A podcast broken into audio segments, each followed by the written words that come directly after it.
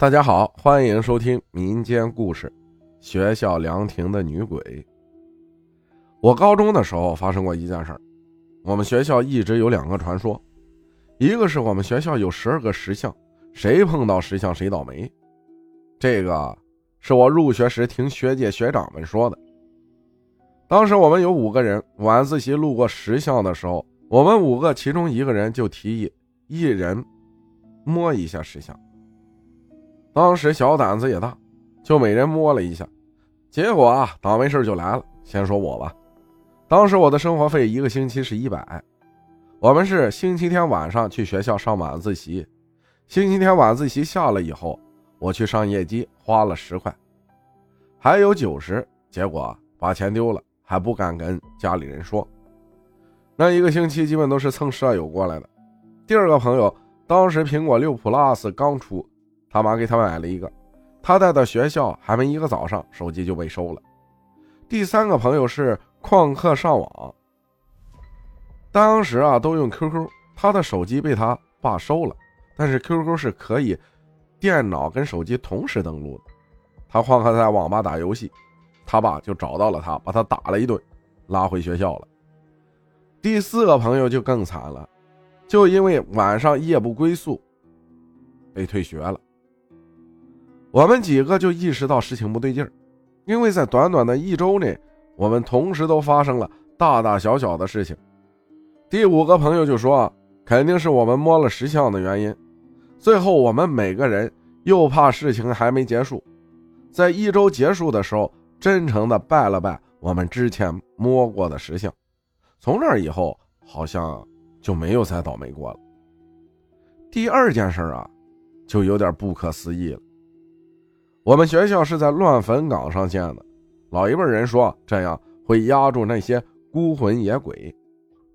我们学校一直流传一个说法，就是晚上十二点站在女生宿舍厕所往下看，能看见一个女鬼坐在亭子里，手里还拿着红色的灯笼。因为我们学校女生宿舍旁边就是凉亭和一个人工小湖。这个设计啊，就是只有女生宿舍能看到底下的凉亭和小湖的全貌，男生宿舍是看不到的。当时跟舍友不信邪，下午六点左右，宿舍当时就我们两个。他问我听没听过女鬼在凉亭坐着，手里拿红灯笼的事儿。我说听过。他问我敢不敢晚上跟他一起去看看。我说你敢我就敢。其实当时心里完全不害怕，也就把这个事儿啊抛之脑后了。可是等时间离十二点越来越近的时候，心就开始发慌了。我们俩也很默契的没有提这个事儿。当时我们在别的宿舍打牌，我们是十一点熄灯，熄灯了以后，我们就回到我们的宿舍。在回我们宿舍的时候，他冷不丁来了一句：“一会儿咱俩还去吗？”我知道他怂了，但是他不说，他想让我说不去。我不想承认自己害怕，我就说去啊。为什么不去？你害怕了？他说有什么好怕的？鬼有什么可怕的？就这样，我们回到床上等十二点，外面还下着雨，心里是真的慌。等快到十二点的时候，我们就去厕所了。我们女生厕所是一进去。是洗手台和淋浴，再往里面走才是厕所。我俩没进去，就靠在洗手台的窗户那儿往下看。我们当时在六楼，我有轻微的夜盲症和散光。我往下看的时候，先是从右往左看，等看到小湖旁边的凉亭时，我发现站了两个人，穿的就是白色衣服，七分袖，袖子是宽的，手是。垂下去的，头发是披着的，把脸遮住了到胸前。那会儿还下着大雨，他俩愣是没淋到一滴雨。我再眨眼睛看的时候，就消失了。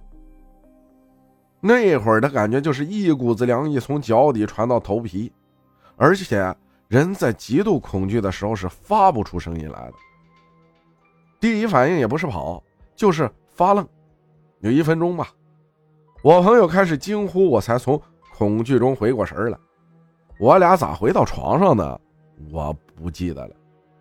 第二天中午，他问我看到了没，我点了点头。我俩看到的是一样的。从那以后，再有这种灵异传说类的，我俩也不敢再看了。感谢高高分享的故事，谢谢大家的收听，我是阿浩，咱们下期再见。